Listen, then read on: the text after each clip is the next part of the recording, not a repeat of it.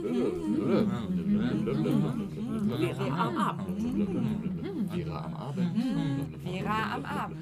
Vera am Abend. Vera am Abend. Vera am Abend. Vera am Abend. Vera am Abend. Vera am Abend. Vera am Abend. Vera am Abend. Vera am Abend. Römisch-katholische Kirche, evangelische Kirche, Sunniten, Aleviten, griechisch-orthodoxe Kirche, rumänisch-orthodoxe Kirche, Buddhisten, serbisch-orthodoxe Kirche, russisch-orthodoxe Kirche, Zeugen Jehovas, Judentum, Hindus, evangelisch-methodistische Kirche, Mennoniten, Bund freie evangelische Gemeinden, freireligiöse Mormonentum. Ja, wie ihr schon hört, bei uns geht es heute um das Thema Religion. Isabel hat euch gerade vorgelesen, eine, ja, nur ein, ähm, nur ein kurzes Stück der Liste von den Religionen, die es so in Deutschland gibt. Ähm, genau, und das ist die Einleitung zu unserem Thema. Ähm, Religionsvielfalt in Deutschland. Ganz besonders widmen wir uns heute der Bedeutung der Kirche, zum Beispiel, warum was ist eigentlich Karfreitag und was ist da alles verboten. Dann sprechen wir mit Mupak über ihre Rolle in der Vergangenheit als Küsterin. Außerdem hören wir einen Beitrag zum Thema Kirchenasyl und ähm, widmen uns am Ende, um das Ganze auch noch ein bisschen vielfältiger zu machen, dem Thema Islam und ganz besonders dem Thema Islamfeindlichkeit in Deutschland. Genau darum soll es heute gehen bei Vera eurer Radiosendung zu Themen globaler Gerechtigkeit. Alle zwei Wochen, Mittwochabend im Radio 98.1. Und für euch im Studio sind heute Isabel, die habt ihr schon gehört. Hallo. Mopak. Hallöchen. Und ich, Sophie Höschemann. Ja, und ähm, als nächstes geht es auch schon weiter mit unserem Beitrag ähm, zum Thema Karfreitag und was ist da eigentlich verboten. In zwei Tagen ist Karfreitag, ein sogenannter stiller Feiertag und einer der wichtigsten Feiertage im Christentum, die Kreuzigung Jesu. Neben neun anderen Feiertagen gilt der Karfreitag als gesetzlich festgelegter Feiertag. So wie an Sonntagen gilt auch an gesetzlich festgelegten Feiertagen per Feiertagsgesetz allgemeine Arbeitsruhe. Was den Karfreitag jedoch zu anderen Feiertagen, bis auf die Trauertage wie den Volkstrauertag und Totensonntag bis 11 Uhr und dem Heiligen Abend unterscheidet, ist die Tatsache, dass an diesem Tag Tanzen bundesweit verboten ist. Dabei handelt es sich nicht um bloßes mit den Hüften wackeln oder zu Musik mitwippen. Es geht um öffentliche Tanzveranstaltungen. Die sind per Gesetz an diesem Tag bzw. Nacht und teilweise noch bis in den nächsten Tag hinein verboten. Das heißt allerdings nicht, dass Musikspielen auch verboten wäre. So kann es sein, dass in einem Club Musik läuft, aber niemand tanzt. In manchen Bundesländern werden diese dann erst gar nicht geöffnet oder pünktlich zur Nacht zum Karfreitag geschlossen. Neben dem Tanzen gibt es aber auch noch einiges mehr, was per Gesetz verboten ist. Öffentliche Sportveranstaltungen gehören zum Beispiel auch dazu. Je nach Bundesland kann die Verbotsliste mal mehr oder weniger lang sein. Die längste Liste hat Nordrhein-Westfalen. Am Karfreitag und Kar-Samstag sind überhaupt keine öffentlichen Veranstaltungen erlaubt. Hierzu zählen insbesondere Märkte, gewerbliche Ausstellungen, Briefmarkentauschbörsen, sportliche Veranstaltungen einschließlich Pferderennen, Leistungsshows, Zirkusaufführungen, Volksfeste, tänzerische und artistische Darbietungen, alle Unterhaltungsdarbietungen in Gaststätten und Diskotheken sowie der Betrieb von Spielhallen und Wettannahmestellen. Darüber hinaus müssen am Karfreitag wie an allen Sonnen- und Feiertagen auch Videotheken, Waschsalons und Autowaschanlagen geschlossen bleiben. Ebenso verbietet das Feiertagsgesetz NRW am Karfreitag Wohnungsumzüge. Gesetzlich nicht verboten sind Kunstausstellungen, Kunstführungen, Tierschauen und ähnliche Veranstaltungen. Was aber passiert nun, wenn ich an Karfreitag trotzdem meinen Club eröffne und die Leute tanzen lasse? Das kann teuer werden. Gastronomen und Disco-Besitzern, die sich nicht an das Tanzverbot halten, drohen in vielen Städten saftige Bußgelder bis zu 1000 Euro. Bei 100 Euro fängt die mögliche Bußgeldzahlung an. Diskothekenbesitzern drohen bei einem ersten Versuch gegen das Tanzverbot allerdings bereits 500 Euro Strafe. Den Discobesuchern selbst kann allerdings nichts passieren. Wer sich nicht an das Umzugsverbot hält, kann ebenfalls mit Strafen von bis zu 1000 Euro belangt werden. Privatpartys in den eigenen vier Wänden fallen nur auf, wenn die Musik zu laut ist und es Beschwerden gibt. Dann droht ein Bußgeld wegen Lärmbelästigung. Eine spezielle Strafe wegen Verstoßes gegen das Tanzverbot gibt es in diesem Fall aber nicht. Ironischerweise ist die Hauptstadt Deutschlands einer der Querulanten. So beginnt in Berlin alljährlich am Karfreitag ein großes Tanzsportturnier. Öffentliche Sportveranstaltungen sind in dieser Zeit eigentlich verboten, aber nur wenn diese mit Unterhaltungsmusik oder anderen Unterhaltungsprogrammen verbunden sind. Auch in vielen anderen Städten rufen Tanzverbotsgegner zu Tanzdemonstrationen auf, um sich gegen diese Einschränkung zu wehren und für Menschen einzustehen, die mit dem Feiertag Karfreitag aufgrund anderen Glaubensansichten nichts zu tun haben und ihrer persönlichen Freiheit beschränkt werden. Immerhin gehören in Deutschland nur etwa 30 Prozent offiziell zur römisch-katholischen Kirche. Ganze 36 Prozent gehören sogar gar keine Religion an. Wieso dürfen die dann nicht tanzen?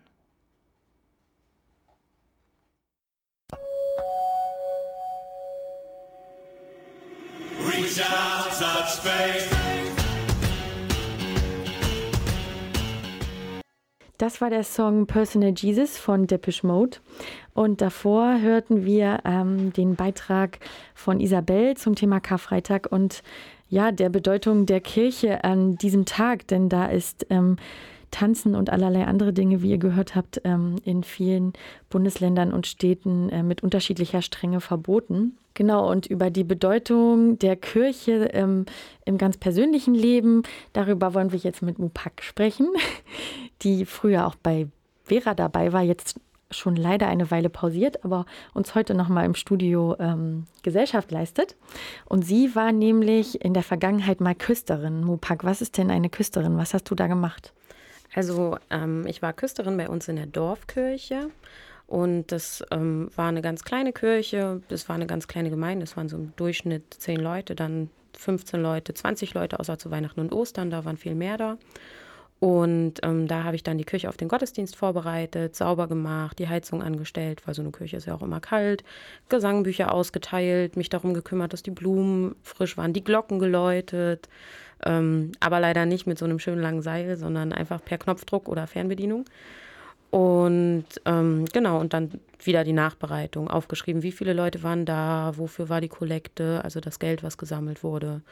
Und dann auch, was war der Predigtext und wie viele Kinder waren da, was gerade so für kleine Gemeinden ja auch relativ wichtig ist und wo dann geguckt wird, welche Gemeinden auch erhalten bleiben und welche nicht. Aha, okay. Und wie bist du dazu gekommen? Warum hast du das gemacht? Ähm, die Kirche ist so bei uns im Dorf der Treffpunkt gewesen oder der Fokus. Also es war so, als wir da hingezogen sind, da war ich vier und dann so, als ich erste Klasse war, da war halt nichts im Dorf. Und dann bin ich da in die Christenlehre gegangen, weil das halt so das war, was man nachmittags machen konnte. Ähm, genau, und dadurch bin ich da irgendwie zugekommen. Und dann wollte ich gerne mit so 15 Jahren gerne irgendwie so einen Schülerjob haben, so einen Schülerinnenjob. Und da war dann so, dass sowieso jemand gesucht wurde, der das irgendwie für den Gottesdienst vorbereitet. Viel Arbeit war es jetzt nicht unbedingt. Also es war halt alle zwei Wochen auch nur Gottesdienst, eben weil es so eine kleine Kirche ist. Und dadurch bin ich da dann da reingerutscht sozusagen, weil meine Oma sehr, sehr aktiv war in der Kirche. Und dann hat sie mich gefragt. Und dann hattest du Lust, selbst aktiv an diesem Gemeindeleben ähm, teilzunehmen, was sozusagen dann auch, so wie ich dich jetzt verstanden habe, äh, das Leben im Dorf so ein bisschen ähm, bereichert hat. Ja, das auf jeden Fall. Also nicht, also die Lust, ich war durchaus auch jetzt nicht unbedingt, oh, ich möchte die Kirche in dem Sinne mit meiner Arbeitskraft unterstützen, sondern es war tatsächlich auch durchaus der, oh, ich fände das toll, irgendwie was zu haben, wo ich mit ich mein eigenes Geld verdienen kann. Okay. Und da wurde ich dann mit drin unterstützt. Auf jeden, aber es war auf jeden Fall, es ist auch immer noch ein großer Teil der Gemeinde. Also es findet ein Frauenkreis statt, sodass sich die Frauen da treffen können im Dorf. Und es ist immer noch so ein RentnerInnen-Treffen vor Weihnachten und vor Ostern und so. Also es ist schon so der Punkt, wo sich Leute dann treffen und wo dann auch geredet wird. Also manchmal war der Gottesdienst gar nicht das Essentielle, sondern die Zeit davor oder danach, wo dann erzählt wurde, wer wieder was in seinem Garten gepflanzt hat oder so. Okay, also ein Ort, an dem Leute sich treffen, ins Gespräch kommen und ähm, sozusagen im Austausch sind und ihr Leben im Dorf vielleicht ein bisschen mehr gemeinsam gestalten auch. Ja, genau. Okay, also, also eigentlich ein, ja, ein positiver Blick auf, auf die Bedeutung der Kirche in Gemeinden. Ähm, ähm, genau, und äh, das so ein bisschen im Kontrast zu dem, was wir davor gehört haben. Was denkst du denn über so ein, über dieses sogenannte Spaßverbot am Karfreitag? Ähm, ich kannte es schon tatsächlich, aber ich finde es übertrieben, weil ich der Meinung bin, Leute sollten ihre Religion oder das, woran sie glauben, selber ausleben und die anderen, die dann aber daran nicht glauben, die können dann ja tanzen oder was weiß ich, Fleisch essen. Also das ist ja auch so eine Sache. Am Karfreitag wird kein Fleisch gegessen mm, ja. und so. Ähm, genau. Und da sowas finde ich übertrieben und es ist auch nicht so, dass ich immer blind hinterhergegangen bin, was der Pastor gesagt hat, sondern ich das auch durchaus manche Sachen sehr, sehr hinterfragungswürdig fand. So, okay, warum sollen wir denn nur für die beten, die Christen sind? So im Endeffekt, in meiner Wahrnehmung ist das ja allen, also müsste es Gott egal sein, wer da jetzt gerade, äh, für wen da gebetet wird, sondern es sind alle Menschen gleich dann in dem Sinne oder so. Ja, vielen Dank dafür. Du hast ja noch einen Song mitgebracht. Was, was wünschst du dir? Was ich wünsche mir äh, Papyrosen, ein jiddisches Lied. Und zwar ähm, da, hierbei gespielt von Das Blaue Einhorn. Jiddisch, ähm, ich habe früher in einer Klezmer-Gruppe gespielt. Das ist äh, jiddische Volksmusik. Und ähm, die jiddische Sprache ist ja relativ spannend, weil sie sich insgesamt aus vier Sprachen zusammensetzt. Das ist so zum einen dieses, der romanische Teil, der hebräisch-aramäische Teil, das slawische, wo insbesondere polnische, weißrussische und ukrainische Wurzeln da so reinfließen und auch das Deutsche. Ähm, genau, und es wurde aber mit hebräischer Schrift geschrieben und man versteht ziemlich viel, wenn man ähm, genauer hinhört, weil es ein bisschen, also sehr, sehr deutsch ähnlich ist ab und an und ich mag die Lieder sehr gerne.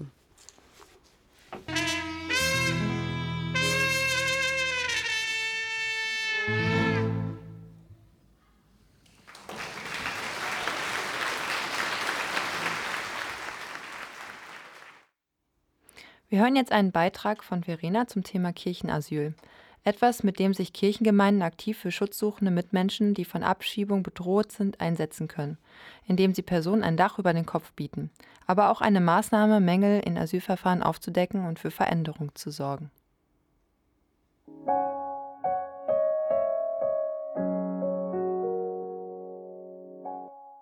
Also es ist so, dass wir am vergangenen Mittwoch einen Flüchtling aus dem Sudan aufgenommen haben, der äh, aktuell von Abschiebung bedroht war.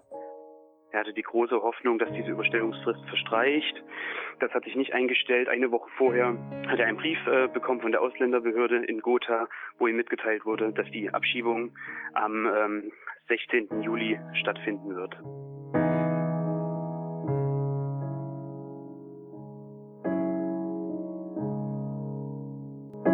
Kirchen haben einen gesellschaftlichen Auftrag, einen politischen, aber auch seelsorgerischen.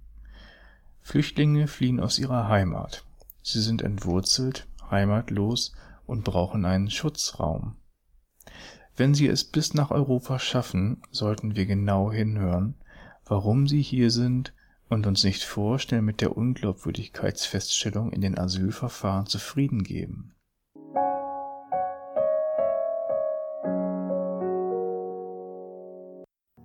Kirchenasyl.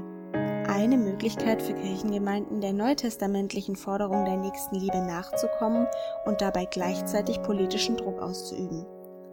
Ein Thema, das eigentlich nie unbrisant war, aber in den letzten Jahren immer mehr Bedeutung gewann. Weil wir nicht akzeptieren können, dass jemand, der wirklich bedroht ist, sowohl in seiner Heimat als auch in Ungarn, ist ja bekannt, wie da äh, Flüchtlinge behandelt werden, äh, dass so jemand abgeschoben wird in derartige Verhältnisse oder überhaupt prinzipiell abgeschoben wird. Bereits in den späten 80er Jahren schlossen sich in Berlin einige Gemeinden dem Vorhaben an, aufgrund fortlaufender Abschiebungen in Kriegs- und Krisengebiete Flüchtlingen helfen und sie schützen zu wollen. Anfang der 90er konnten 50 Gemeinden in Berlin hunderte Abschiebungen verhindern und mehrere Abschiebestoppregelungen treffen Seit 1997 ist die Bundesarbeitsgemeinschaft Asyl in der Kirche kurz BAG Asyl ein eingetragener Verein. In mehr als 70 Prozent der Fälle konnten Kirchenasyle die Schutzsuchenden vor unmenschlichen Härten oder Gefahren für Leib und Leben bewahren. Also das ist in Flüchtlingskreisen eigentlich ziemlich bekannt und es gibt immer wieder Fälle, wo Flüchtlinge direkt zu den Pastoren standen. Es haben sich damals vor 30 Jahren eben Menschen umgebracht weil sie zurückgeschoben werden sollten in ihre Herkunftsländer, weil man ihnen nicht geglaubt hat. Und Kirchenasyl hilft eigentlich, diese Glaubwürdigkeit von Flüchtlingen wiederherzustellen. Es gibt dann sozusagen Zeugen für diese Geschichte, die der erzählt. Es gibt Beweise, also es werden Beweise gesichert, wie Gutachten hergestellt und so weiter, um irgendwie diese Beweislage nochmal zu verändern und zu sagen, dies ist ein Fall, der müsste eine Anerkennung kriegen. Und so ist das eigentlich eine sehr ja, aufreibende Klein-Kleinarbeit. Trotzdem in der Masse der Zahlen kann man sagen, dass mehrere tausend Menschen sonst nicht mehr hier wären.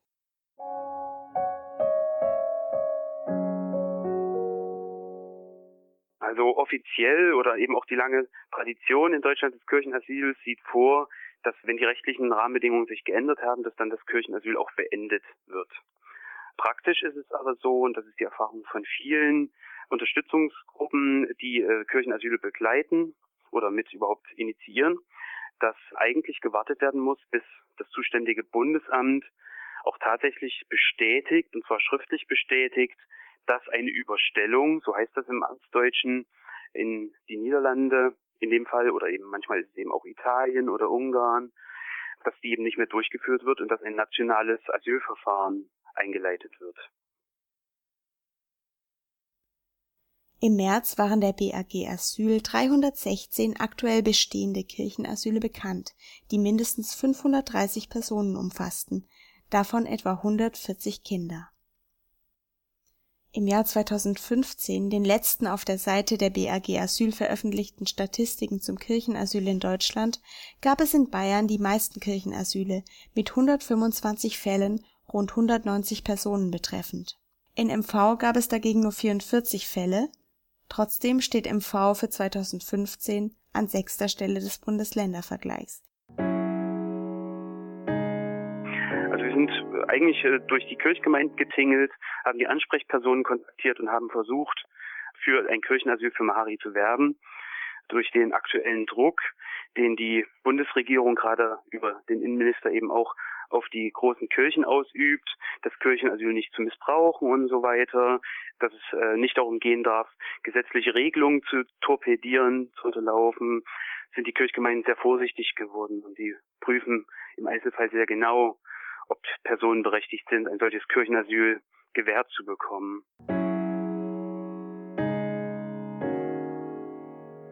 Der Verfassungsminister de Maizière ließ sich Anfang des Jahres 2015 zu einer kritischen Aussage verleiten, er lehne das Kirchenasyl prinzipiell und fundamental ab.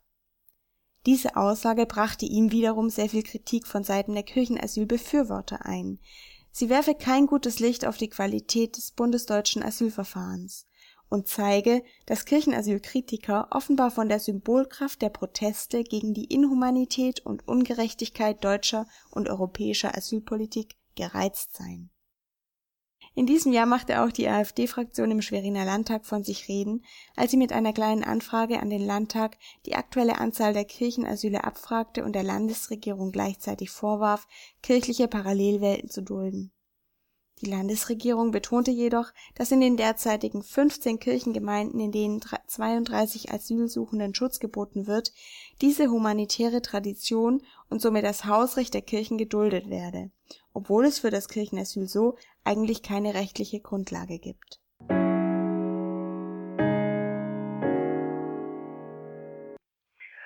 Der Schutzraum Kirche ist sicherlich etwas, was man vielen Gemeinden einfach nochmal deutlich machen muss, dass wir von der Tradition her immer so etwas wie gastweise Unterbringung, Aufnahme für gewisse Zeit und sei es nur für ein paar Tage irgendwie immer waren.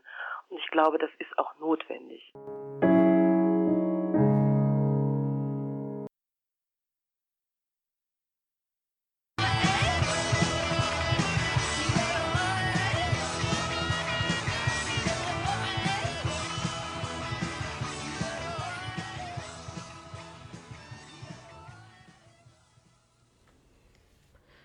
Das war Gloria von Patti Smith, ein Lied, das 1975 erschien in ihrem Album Horses, in dem Patti Smith klarstellt, dass sie gerne selbst für ihre Sünden verantwortlich sein will und keinen Jesus braucht, der ihr ihre Sünden abnimmt.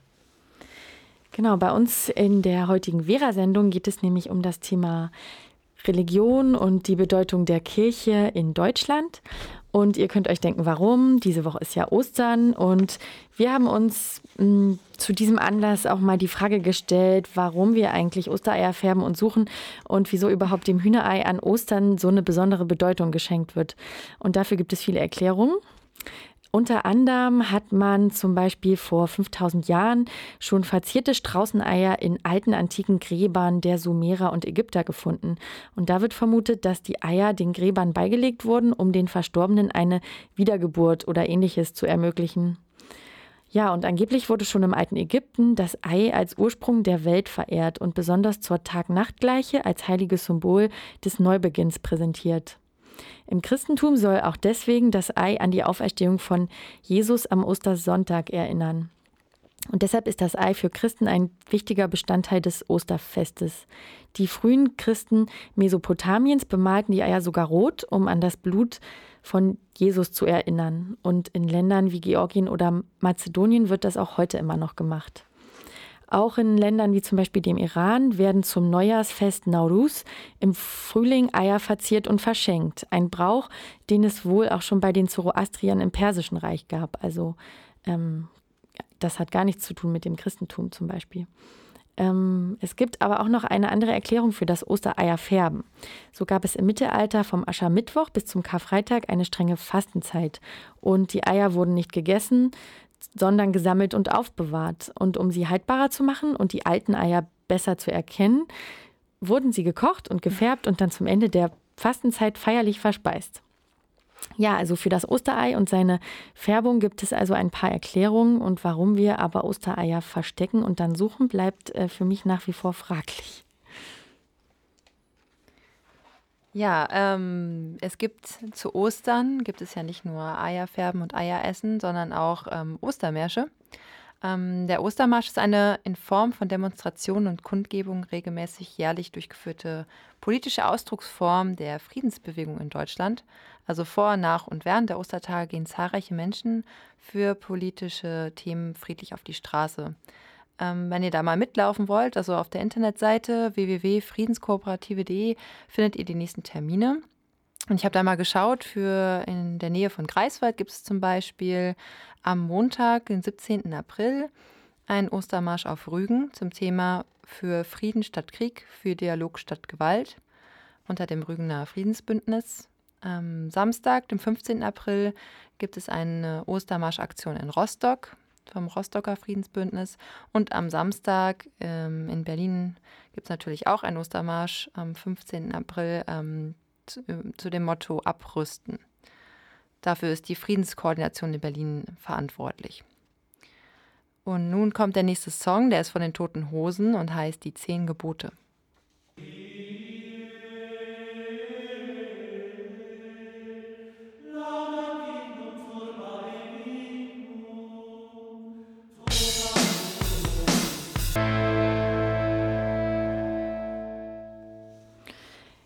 In unserer heutigen Vera-Sendung haben wir schon ziemlich viel jetzt über die christliche Religion und die Bedeutung der Kirche gesprochen.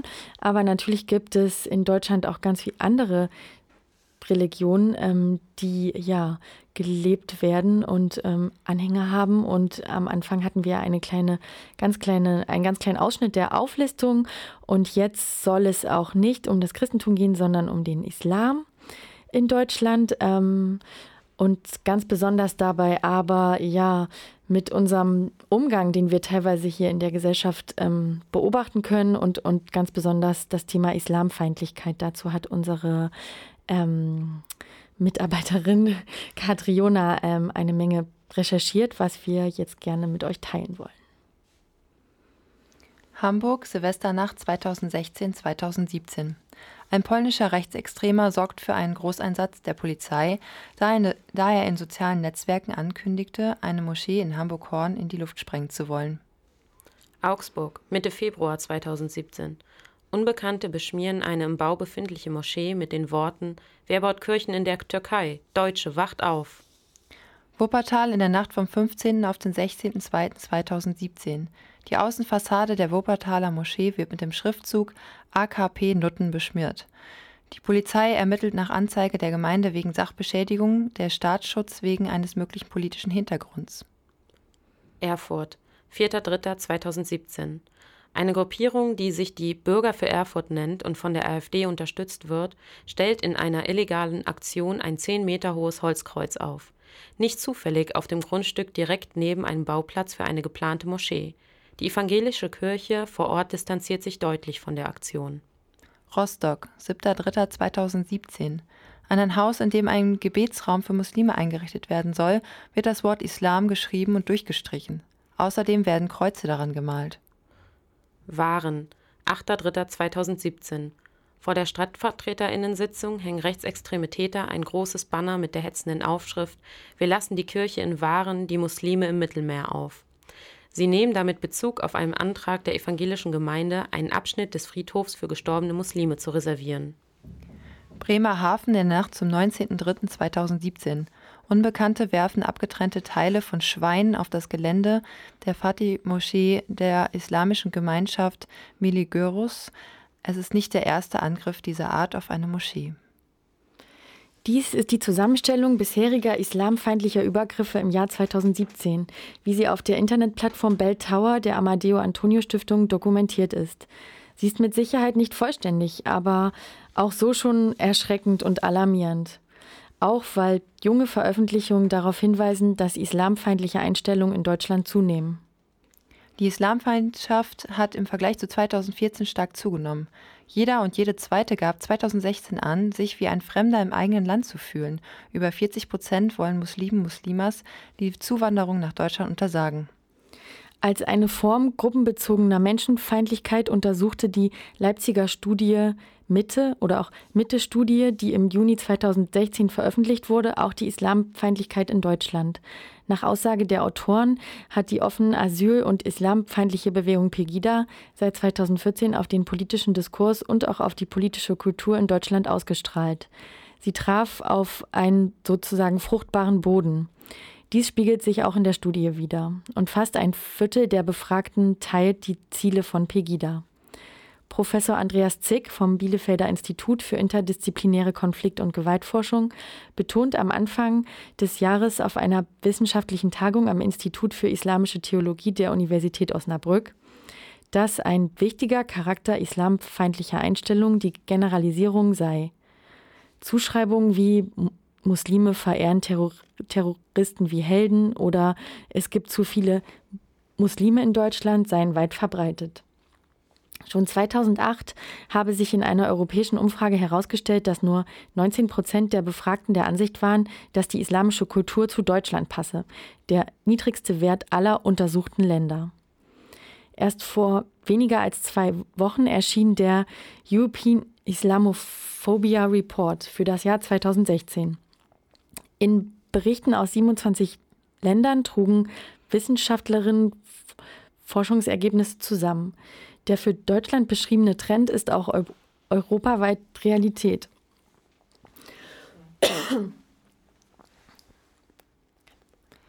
Die beiden Herausgeberinnen bilanzieren in ihrem Vorwort, Islamophobie ist zu einer wirklichen Gefahr für die Grundlagen der demokratischen Ordnung und die Werte der Europäischen Union geworden.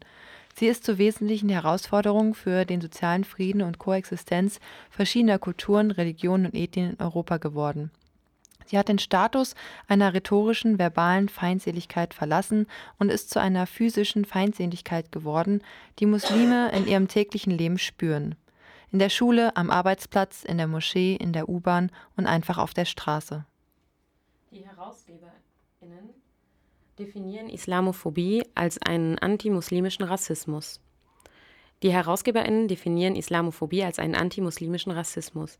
Ihnen ist wichtig, diesen als ein strukturelles Phänomen zu betrachten, welches sich in zum Beispiel im Bildungssystem, der Rechtsprechung, in Medien, in der Politik und im Arbeitsmarkt wiederfinde. Institutionen wie die OSZE müssen ein solides Monitoring und gute Dokumentationsmechanismen für Diskriminierung, Hassverbrechen und Hassrede gegen Muslime aufbauen. Fordern die HerausgeberInnen. Ein erster Schritt Seit 2017 müssen auf Drängen die Partei Die Linke in Deutschland islamfeindliche Straftaten separat erfasst werden. Bis jedoch auch in den Polizeistellen, die für die Erfassung zuständig sind, eine ausreichende Sensibilität um islamfeindliche Straftaten auch als solche zu erkennen vorhanden ist, ist es noch ein langer weiter Weg, der zum Beispiel konkreter Schulungen bedarf. Dies zeigt nicht nur die Analyse und das Erkennen von Islamfeindlichkeit dass die wichtig ist. Professor Achim Bühl von der Beuth Hochschule Berlin forderte auf der bereits zuvor erwähnten Tagung die Menschen zum Handeln und zu einer klaren Intervention auf. Weg mit dem Kopftuchverbot, weg mit der verdachtsunabhängigen Polizeikontrolle, Gebetsräume in allen öffentlichen Gebäuden und kommunales Wahlrecht für alle. In den sozialen Netzwerken tun sich mit der Bewegung Hashtag Ich bin hier Menschen zusammen, die Hassreden auf Kommentarseiten oder auf Pinwänden ihre eigenen Kommentare entgegensetzen. Um zu zeigen, dass sie aufmerksam sind, versehen ihre Kommentare mit dem Hashtag Ich bin hier. Das Ziel ist es, über 400.000 Mitglieder in einer Facebook-Gruppe zu vereinen, die sich gegenseitig liken, gegen den Hass schreiben und Gesetzeswidriges melden. Auch dies kann ein Anfang sein, dem derzeitigen gefährlichen Trend etwas entgegenzusetzen.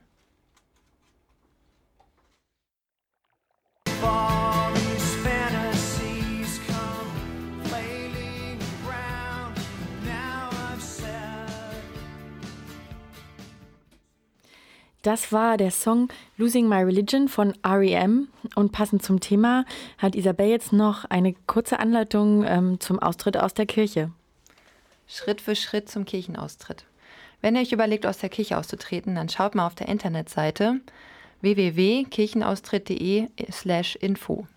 Dort findet ihr alle wichtigen Informationen rund um das Thema Kirchenaustritt, was ihr beachten müsst und vor allem, was das kostet. Der Preis, um aus der Kirche auszutreten, variiert je nach Bundesland von 0 Euro in Bremen oder Brandenburg bis 32 Euro im Saarland. In Mecklenburg-Vorpommern kostet das Ganze 10 Euro. Zuständig ähm, ist das Standesamt. Für den Austritt in Mecklenburg-Vorpommern müsst ihr persönlich zum Standesamt gehen. Was ihr dafür benötigt, ist ein gültiger Personalausweis oder Reisepass mit letzter Meldebescheinigung. Und was wichtig ist für Verheiratete und Geschiedene, die müssen zusätzlich noch das Familienbuch mitbringen. Kinder über 14 Jahren können sich selbstständig abmelden. Bei Kindern jünger als 14 Jahre müssen die Eltern das Einverständnis geben. Immerhin kostet sie das Ganze dann nichts. Und auch noch ein Fun Fact für Ehegatten und Lebenspartner gleicher Religion, die müssen zusammen nur 15 Euro bezahlen. Das Standesamt informiert innerhalb einer Woche das zuständige Finanzamt über den Kirchenaustritt damit dieses die elektronischen Lohnsteuerabzugsmerkmale ändert. Die Kirchensteuerpflicht endet mit Ablauf des Monats, in dem der Austritt erklärt wurde, also zum nächsten ersten. Wer nun Lust bekommen hat, die Kirche passend zum Osterfest den Rücken zu kehren, der muss leider noch ein paar Tage warten, denn die Ämter haben an den Osterfeiertagen leider geschlossen.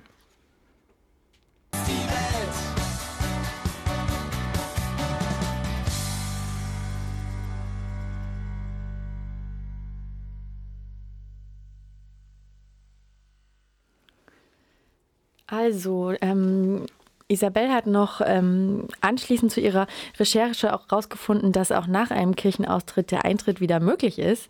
Ähm, das bleibt einem nicht verwehrt. Also ähm, ja, ähm, unsere Beiträge heute in der Sendung haben ja irgendwie versucht, so ein bisschen darzustellen, welche unterschiedlichen Bedeutungen die Kirche hat ähm, in unserer Gesellschaft und in unserem Land. Und ähm, ich ja, für mich kam eigentlich raus, dass es sowohl positive als auch negative sein können und ähm, genau ähm, das noch ganz offen zum Ende vielleicht. Und ähm, wir haben noch einen letzten Song für euch mitgebracht, ähm, aber würden uns trotzdem schon mal verabschieden mit dieser Sendung oder ja, von, von dieser Sendung zum Thema Religion in Deutschland und Bedeutung der Kirche und ähm, ja, wir hören uns wieder in zwei Wochen, ähm, auch am Mittwoch um 22 Uhr hier auf Radio 98.1 und nachhören könnt ihr unsere Sendung aber auch in der Mediathek von der Landesmedienanstalt oder unter bildung-verquer.de slash radio.